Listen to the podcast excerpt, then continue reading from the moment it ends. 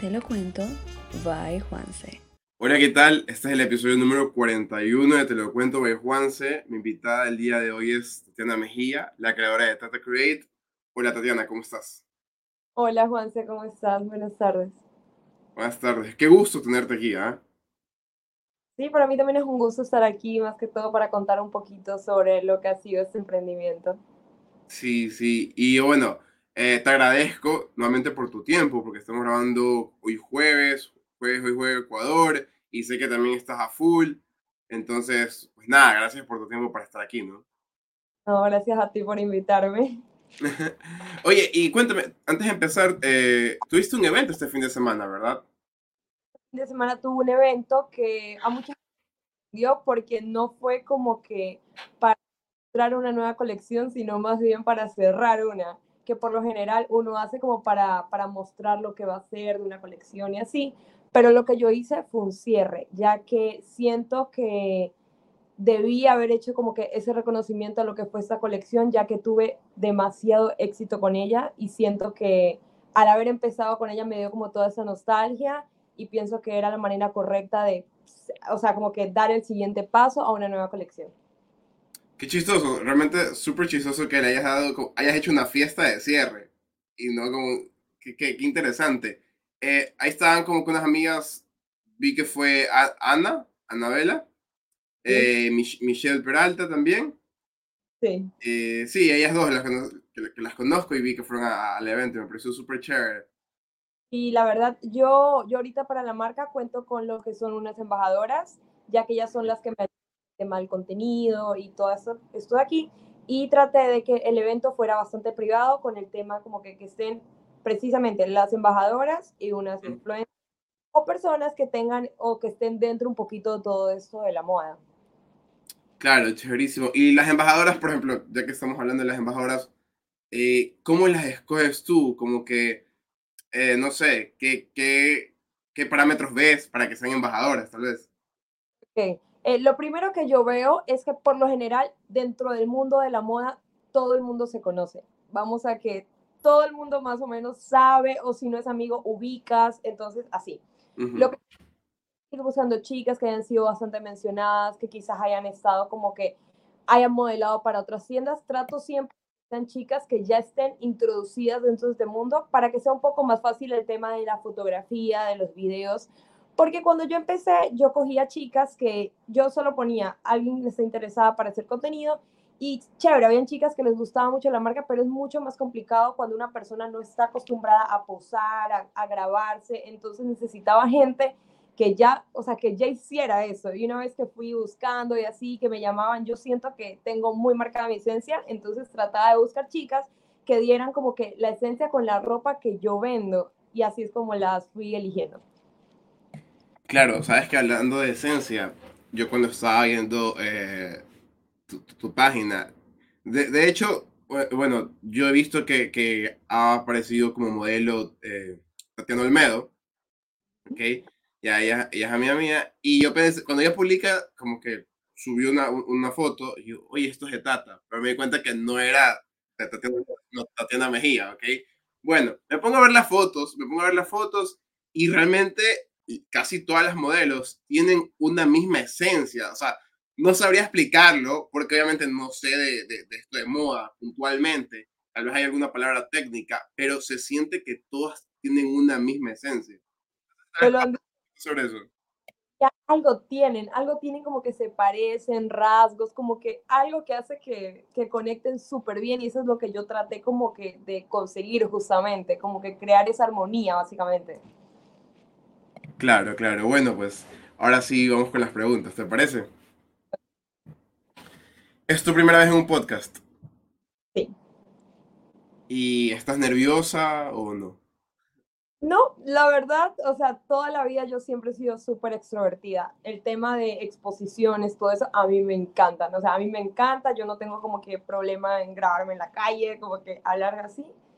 Nada, o sea, entonces como que no, no me siento incómoda. Claro, súper fresco para ti. Buenísimo, la verdad que es súper chévere. ¿Qué estudias actualmente? Estoy estudiando diseño de moda. Actualmente estudio, ya llevo como un año y medio, claro, ya estoy a punto de terminar porque estoy haciendo un tecnológico, pero espero a futuro poder ya meterme a hacer la carrera de diseño de moda. Claro, y pero siempre supiste que querías estudiar algo referente a esto, o como que te cambiaste así. Moda, pero siempre, o sea, yo siempre desde pequeña yo dije, voy a ser modelo, voy a ser actriz o fotografía o todo lo que tenga que ver con esta industria, toda la vida me ha encantado. Sí me gustaba mucho la ropa, pero no, no me imaginaba como que, o no pensaba como que, ay, cómo la harán, cómo la coserán. Me encanta la ropa, pero nunca pensé como que en todo el proceso que hay atrás de armar una prenda. Hasta que un día, ya cuando me gradué, yo todavía no quería entrar a la universidad porque yo no sabía qué estudiar. O sea, yo sentía que todo lo que yo quería era como que me voy a morir de hambre, así. Entonces, justamente, no, de verdad que quisiera contarte cómo fue que yo encontré mi primer curso, pero no, ni siquiera me acuerdo yo cogí, pa, me inscribí en un curso de patronaje y costura y confección, y ahí fue que yo aprendí a coser, y desde que yo ya medio hacía por ahí una blusita mal hecha, me lancé a emprender. Yo dije, bueno, estoy aquí en mi casa, tengo una máquina, toda la vida tuve el apoyo de mis padres, o sea, para todo, yo ni bien me metí a confección, te regalo una máquina, así, entonces me metí, empecé a emprender y así fue como, como me empecé a meter en este mundo que a poquito empecé a ver más y más y más y quise más, porque yo era de la idea como que no, si solo hago cursos, ya con esto ya puedo, no hay necesidad de una carrera universitaria, pero sí, cuando me fui a mediados del tiempo, me fui informando, me di cuenta que sí era necesario y me metí ya de fondo.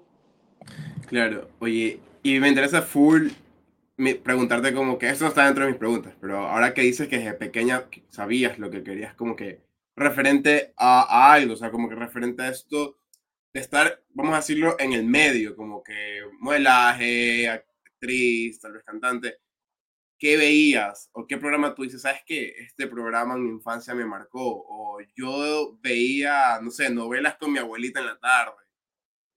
Sabes, justamente había un, un canal, creo que era de televisión, si estoy mal, que era como American Fashion Show, Fashion algo, pero era algo de modelos. Entonces era genial porque era más que todo como que chicas que iban como para ganarse un premio y tenían que usar ropa como extravagante y hacer poses. A mí me encantaba eso de aquí. Pero no te, pero es por sí, o sea, más allá de ese programa, toda la vida me ha gustado la ropa. O sea, me encanta la ropa yo cada que compro así compulsivamente, yo digo, estoy apoyando la economía del país, me encanta, o sea, me encanta la ropa. Claro, claro, bueno, eso explica, eso explica todo, la verdad que eso explica todo. Y sabes que yo también creo que cuando nos graduamos del colegio no estamos listos para escoger qué queremos estudiar para toda, o sea, como, bueno, no para una vida, pero por cinco años, okay, okay, ¿a qué te quieres dedicar? Y, y sabes que también me parece muy importante que hayas podido tener como que el, el apoyo de tus papás, ¿no? Como que querías meterte a esto que a veces al inicio podría parecer un hobby, pero no necesariamente es un hobby, porque ese hobby se puede convertir en algo que más adelante va a ser eh, tu primer ingreso económico, ¿no? Claro. buenísimo. O sea, yo tuve mucho más apoyo porque yo empecé a emprender con blusitas, entonces mis papás siempre son de la idea de hágale, haz lo tuyo, haz lo tuyo, tú puedes. Entonces yo empecé haciendo topsitos, o sea, vamos a que lo más feo que tú puedes ver en el mundo, eso yo lo hacía, o sea, yo hacía lo que podía y vendía. Y más allá de lo de la confección, yo siempre, o sea, yo siempre he tenido mucha facilidad para comunicarme con las personas. Y yo siento que en realidad, más allá de coser, siento que eso fue lo que más me ayudó porque yo cogía, me grababa y yo hablaba, entonces como que siento que tenía esa facilidad yo poder conectar con alguien para que me pudiera comprar eso que yo estaba vendiendo que ni siquiera era tan bonito, o sea. Claro, claro, buenísimo, buenísimo. Creo que tienes razón y qué chévere que te has dado cuenta de que como que tal vez al inicio lo que, lo que más te ayudó fue esa parte eh, comunicativa, esa parte de saber, ventas, netamente, como que el saber vender. Ya considero de que, o sea, si a una edad muy temprana o muy joven, lo sabes hacer es que es algo innato tuyo y buenísimo, o sea, tienes bastante eh, como que ventaja en comparación tal vez a otros emprendedores, ¿no?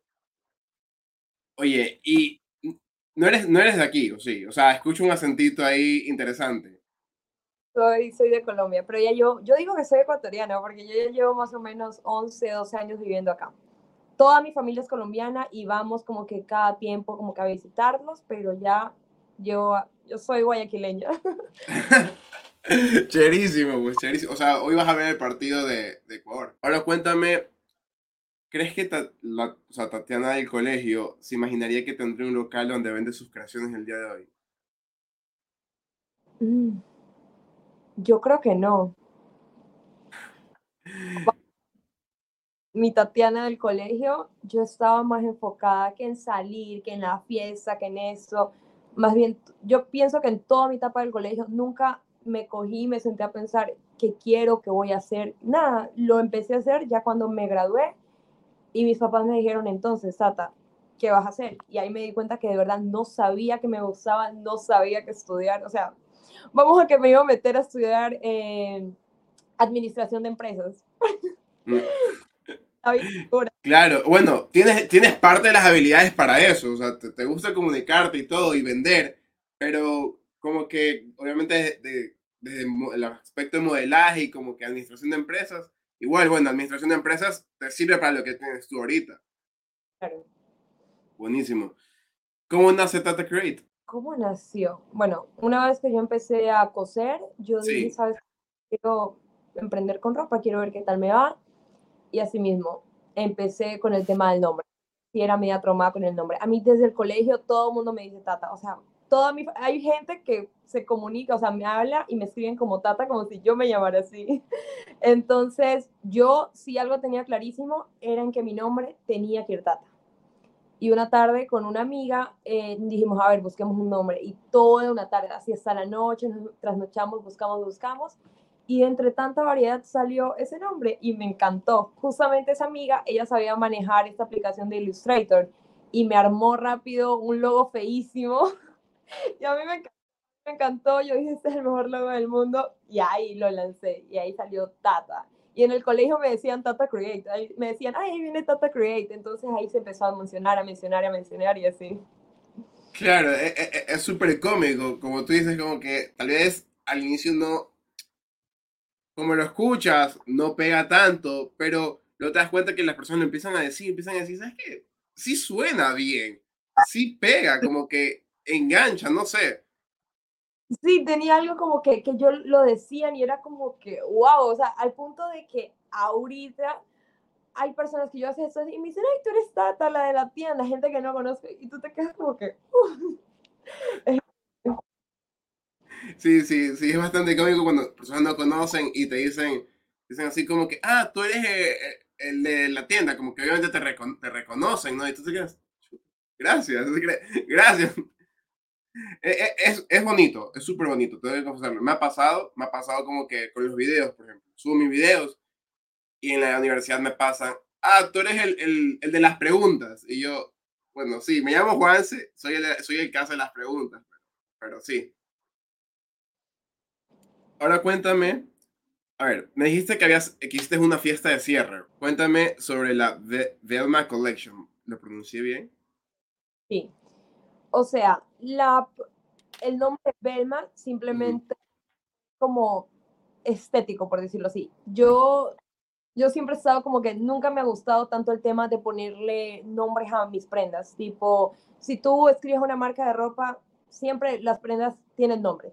Lina vestido, Lua no sé qué, y así. Todos tienen nombre. Entonces yo quería más que todo manejarme por colecciones. Entonces yo dije, a ver, vamos a buscar un nombre que suene bien, que sea corto, que no sea complicado, y a ese nombre van a llevar todas las prendas con la descripción técnica de la prenda, que eso es algo que nos enseñan siempre en diseño de moda. Llama la prenda como es cuello halter, cuello esto, con la palabra técnica. Entonces yo dije, lo quiero hacer así, me gusta, siento que es una forma de tener cierto orden y estética, y así fue como que me puse a buscar el nombre y salió el nombre Belma que de ahí ya yo empecé a ponerlos en todas las prendas, más falda, más así. Y así fue como, la verdad no, no fue tan complicado el tema del nombre, más bien me gustó esa palabra, fue como que suena bien y eso la mandé. Claro, pero ¿qué, o sea, ¿qué, qué significa Belma? Ni, siquiera lo buscaba, o sea, como que instruyeme ahorita. O, o, se te ocurrió así, se te ocurrió. Hombre. Wow, pero la verdad que sí pega es un nombre así tal cual, pero yo dije, Belma, o sea, siento que es un nombre con bastante personalidad. Entonces yo dije, me gusta, o sea, me encanta cómo suena. Y con ese lo saqué de una, sin pensar. Claro. Ahora, ¿cómo te inspiras para tus diseños? Para mis diseños, yo siempre he dicho, yo soy mejor amiga de Pinterest, porque siento que Pinterest es la mejor aplicación que han inventado en el eh, por lo general, para yo inspirarme con los diseños, yo trato, estoy armando mi mood board, todo ese tipo de cosas, yo trato de buscar diseños que no se vean aquí, que en realidad mucha gente cuando, me, cuando va a la tienda y me compra, lo primero que me dicen es como que, wow, esto no es lo que ves en todos lados, o sea, no, no la ves en todas las tiendas, como que siempre lo mismo, lo mismo y lo mismo.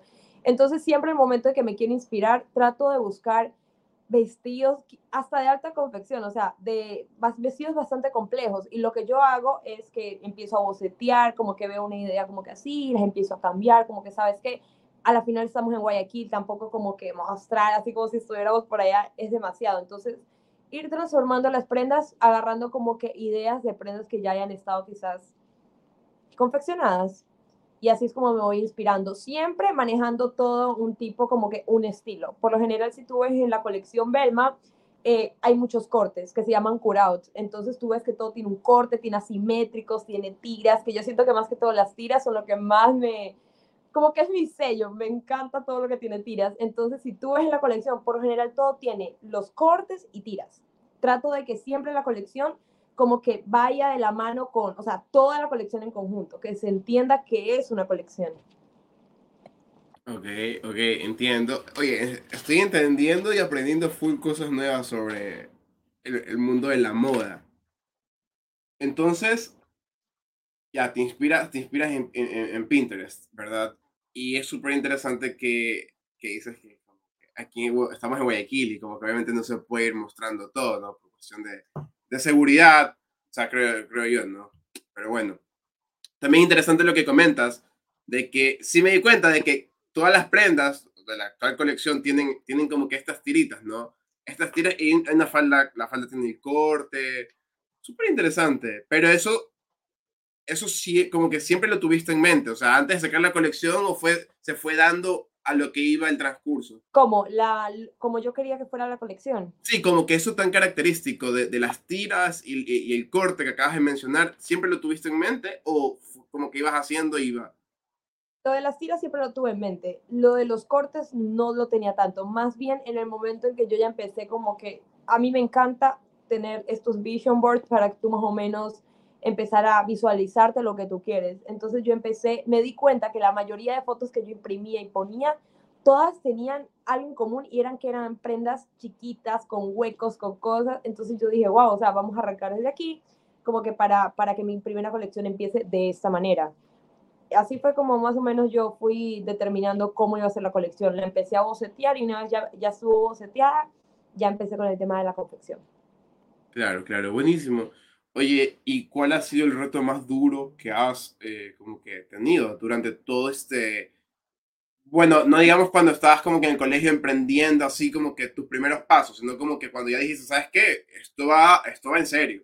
Como que cuál, cuál ha sido el reto más duro que has tenido. El reto más duro, o sea, más allá de abrir la tienda, que fue mm. todo un proceso traumático porque lloré muchísimo.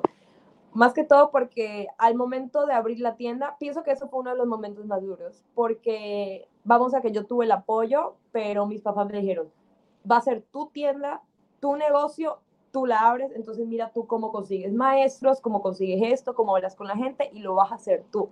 Entonces, pienso que fue bastante frustrante porque la mayoría de cosas que yo quería, o sea, a mí cuando se me mete algo en la cabeza, yo quiero que así sea de verdad, o sea, a este punto, si yo lo vi de una forma, yo ya no lo puedo ver de otra forma, o sea, quiero que sea así.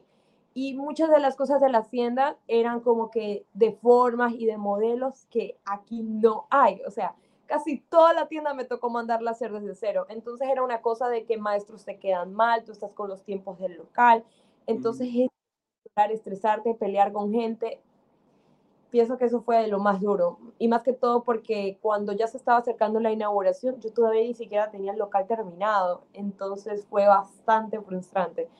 Y otro de los momentos en que siento que ha sido los más duros y siento que aprendí mucho de ello fue en el evento que tuve el día sábado, ya que vamos a que yo pensé que ya tenía todo. O sea, la gente, la comida, los invitados, esto se va a hacer hasta ahora, esto se va a hacer a otra hora fue totalmente diferente. Vamos a que a veces, de verdad que a veces solo pasan las cosas. Hubieron problemas en cocina, los modelos no podían salir a tiempo, una modelo no me llegó. Entonces pasan cosas que hacen que todo se retrase y todo cambie de la manera en la que tú la tenías planeado. Entonces pienso que eso es bastante, o sea, fue bastante frustrante, pero me enseñó a que hacer un evento de ese tipo, y eso que considero que no fue tan grande, lleva muchísima más organización de la que uno piensa. Muchísima, pero muchísima más. Sí, antes estuve con suerte, o sea, estuve con la suerte que con las justas pude sacar todo como que a un tiempo decente. Pero sí, me aprendí muchísimo de eso. Claro, claro, entiendo. Para comentar un poquito como que referente al primer, al primer como que momento, así que tú, dices que fue duro. O sea, tu, tu, tus papis te dijeron, ¿sabes qué? Tata, te apoyamos financieramente, pero tú te encargas del resto. O sea, tú ves de dónde sacas al, al maestro y que él lo haga. O sea, como que la plata solo te la damos en la mano y tú ves cómo creas Tata Create en Urdesa. Exactamente. No fue en Urdesa, más bien eh, lo que mi papá quería, porque yo estaba, estaba pasando por un momento bastante frustrante porque no sabía bien qué quería. Yo ya estaba emprendiendo, yo ya Tata Create ya estaba emprendiendo, bajo pedidos, bajo todo, ya tenía un, o sea, ya tenía un público bastante alto que me pedían, me pedían, pero coser uno solo, terminar toda una prenda es demasiado. O sea, llegaban puntos de que yo a veces me quedaba 4, 5, 6 de la mañana, me amanecía toda la noche cosiendo y cosiendo y cosiendo para poder entregar los pedidos, porque a veces me sobrecargaba incluso de trabajo que ni siquiera yo sabía si podía terminar, pero solo aceptaba y aceptaba y aceptaba. Entonces, más bien lo que mis papás quisieron hacer con esto es ver el compromiso que yo iba a tener con la tienda. Ellos me dijeron, te apoyamos financieramente, pero queremos ver tu compromiso, o sea, qué tanto lo quieres y qué vas a hacer para tenerlo. Te apoyamos, pero hazlo tú porque a la final va a ser tu trabajo, tu negocio y nadie lo va a hacer mejor y lo va a poner como quiera más que tú misma. Claro, buenísimo. O sea, la verdad que es súper chévere. También el reto que tuvo que haber sido eh, luchar con los, un poco con los maestros. no, no quiero decir que los maestros sean malos, ok, pero sí tenemos, sí tal vez estoy ahí en el un poco esa cultura de que, de que una chica tal vez venga y te diga como que, maestro, pero esto no me quedó bien así, como que... Correcto, hay maestros así, y yo entiendo, vamos a que yo entiendo porque uno no puede coger, si yo no sé nada de pintura y esto, o sea, que una persona que no sepa venga a decirte cómo hacer tu trabajo, es como que, a ver, ¿me entiendes? Y yo lo entendía, pero habían cosas de verdad que cuando yo hacía esto, porque yo consideraba que no estaba quedando de la manera correcta, era una cosa de que se ofendían y me decían como que, o sea, vamos a que yo tuve un muy mal momento con un maestro porque me empezó a decir de que yo no puedo decirle cómo hacer su trabajo. Y yo, yo entiendo, o sea, yo entiendo lo que me estás diciendo, pero es que yo estoy pagando por algo y si estoy pagando por eso debe quedar de la forma en la que yo lo quiero, o sea, vamos a eso. Entonces, fue muchos inconvenientes, lloré muchísimo, muchísimo, demasiado, cambié hartísimo de maestros, de todo, y fue, fue horrible. No, sí, sí, me imagino. Y referente como que al evento, yo, yo vi y sería súper, súper chévere, digo, cuánta organización, brother, qué, qué increíble, digo, y yo vi la cantidad de personas, de chicas que eran, y digo, a ver, aquí hay más de 10 chicas, ¿qué pasa si una chica no llega a la hora que es? Porque no es por ser malo, pero las chicas suelen ser impuntuales. Entonces, Totalmente. Eh, ahorita que tú comentas, como que, que ha, necesitado más organización, o sea, ¿y, qué crees que, que, no sé, qué pasó que tú dijiste, sabes que esto no lo, no lo vi venir, así, en el evento, esto no lo vi venir? Las cosas que pasó, que estoy segura que eso fue como que la base del por qué todo se atrasó, fue que mi hermana en este momento se está abriendo un restaurante de comida mexicana. Entonces yo le dije a mi hermana, ¿sabes qué? Como recién vas a abrir, yo te doy el espacio para que tú hagas una degustación de tu plato y así puedas promocionarte un poquito, ya que recién estás empezando. Eh, lo que pasa con ella es que yo pensé que al decirle eso, ella ya iba a llevar como que todo preparado, pero ella llegó al lugar recién a preparar todo. Entonces las personas que yo tenía destinadas a mi cocina, ella quedó tan atrasada que tuvieron que ayudarla a ella, entonces me atrasaron todo el evento a mí. Eso fue lo que más me hizo como que atrasar en realidad todo el tema de la organización en cocina. Claro, claro. Que a la final, obviamente, no te la esperabas. O sea, tal vez se puede como que previsto, con comunicación y todo, pero no es algo que te esperas. O sea, realmente ya en el momento ya no está en tus manos. O sea, ya, ya. Pero súper chévere lo, lo, lo, de, lo de tu hermana, ¿verdad? Qué interesante, qué chévere. Parece que son una familia de emprendedoras ustedes. Así parece. Pero dos mundos distintos. Uno, uno está en la parte gastronómica y la otra en, en el modelaje. Eh, ¿Cómo manejas el hate en las redes? La verdad, hasta ahora, nada. Nada, o sea, yo, yo sigo esperando que venga alguien a hablar mal de mi ropa para yo en serio sentirme importante. yo digo, uno empieza a triunfar cuando la gente, cuando tienes por ahí gente que te odie. Pero no, o sea, de verdad, nada, o sea, de momento, ese era mi mayor miedo, por lo menos con el tema de la ropa, yo soy muy, ¿cómo se dice? Eh, exquisita, exquisita, detallito. Perfeccionista. Entonces, mi mayor miedo, yo soy traumada con las costuras, yo con mis costureras lo que más peleo es que las costuras estén perfectas, acabados impecables. Porque yo soy bien, yo cuando voy a comprar ropa, yo las volteo y las miro por el otro lado, yo no las miro de frente, yo las miro volteadas.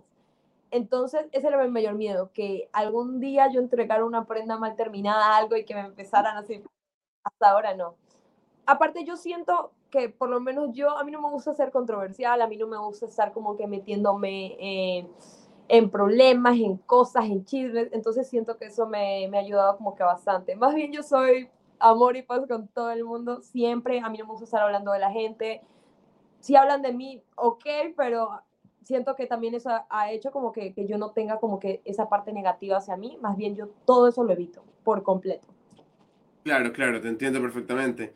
Súper interesante, súper interesante que no, que como que no tengas tal, vez hate ahorita. Es bueno, obviamente, no, vamos a, no te deseo que, que te caiga hate, pero sí, sí me interesaba saber, porque bueno, tú sabes que cuando te expones como que en redes, expones un emprendimiento en redes, eh, si tiende a haber ciertos comentarios negativos de las personas. Pero no, yo súper asombrada, o sea, hasta ahora, de verdad que puedo decir con totalidad confianza de que hasta ahora no, para nada, más bien puros comentarios positivos, gente súper linda escribiéndome, todos los días por ahí alguien me escribe que es fan de mi ropa, que quiere modelar para mi marca, entonces es increíble. Qué chévere, qué chévere. Oye, y tú ahorita también o sea, manejas las redes de, de, de, Tata Create, ¿verdad?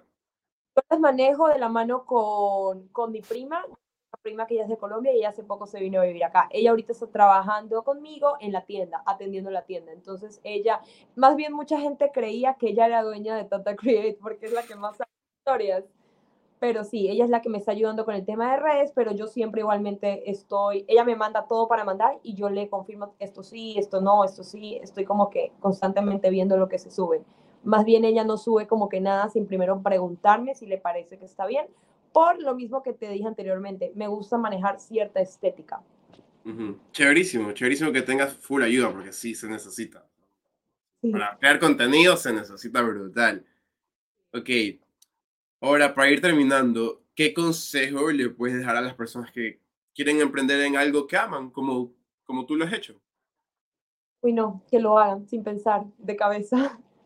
Sí, que es lo mejor que pueden hacer. Por lo menos si tú lo dices de esa manera, si quieres emprender en algo que amas, hazlo, porque más allá de lo financiero de esto, lo que más te va a ayudar es ser constante.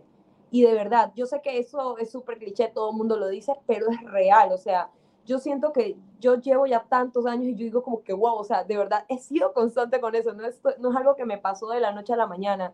Entonces ahí es cuando yo empiezo a valorar y a darme cuenta que la constancia sí es importantísimo. O sea, sea lo que sea que vendas, sea que vendas piedras, si tú eres constante, tú vas a vender esas piedras de por vida, sí. Chistosísimo, pero es verdad, te entiendo perfectamente, es muy, muy, muy bueno porque tendemos a ver como que ya el éxito puntual y como que, por ejemplo, nadie, por ejemplo, y ahorita todo el mundo decir, no, es que Tata, ¿cómo voy a ser yo como Tata que tiene su local y, y, vende todas sus prendas buenísimas, increíbles, pero nadie sabía de que tú hacías unas prendas, unas tops ahí en, en tu cuarto, supongo, al inicio, ¿no? O sea, es interesante. ¿Te parece si vamos a unas preguntas rápidas? Claro, dale. Ok. Eh, yo te hago las preguntas y te esperas como uno o dos segunditos y las respondes, ¿ya? O sea, como que sí es rápido, pero es para que no se corte, por si acaso, ¿ok? Canción favorita. Mm, no tengo, de verdad, me encanta la música. Amo la salsa, el reggaetón, todo, hasta un pasillo te lo bailo, pero no tengo ninguna canción favorita. Ok, canción que como que actualmente no puedas dejar de cantar. Uy, culona de Karol G, la amo. Entonces no, tienes ningún cul- gusto culposo en música. Mm, puede ser la quemona. ¿La playa? ¿Prefieres la playa o montañas, escalar así? Por mí, amo la playa. ¿Con qué marca te gustaría hacer una colo- colaboración? Mm, La verdad no es algo que haya pensado, más bien he estado muy enfocada en hacer crecer primero la mía. Bien. ¿Qué influencer o persona natural? Influencer digo para decir referente al medio, ¿ok? Como que. ¿qué influencer o persona natural de Ecuador te gustaría que use una de tus creaciones? Uy, Danny Schultz. Bien, bien, chéverísimo, chéverísimo. Pues nada, Tata, eso ha sido todo. Eh, ha sido buenísimo tenerte aquí, me he divertido, he aprendido full del mundo de la moda. Eh, en un ratito he aprendido que hay que hacerle una fiesta a una etapa que, que fue muy importante y que fue súper chévere. ¿verdad? Espero que también te hayas divertido aquí y sí sería chévere que antes de que te vayas, les comentas a las personas cómo te pueden encontrar a ti, cómo pueden encontrar a Tata Create en las redes. Dale, gracias a ti por haberme invitado. Bueno, yo me encuentro en Instagram como, bueno, mi tienda más que todo, tata-create, así para que vayan y me sigan. Igualmente en TikTok. Dale, pues Tata, un gusto. Nos estaremos viendo pronto.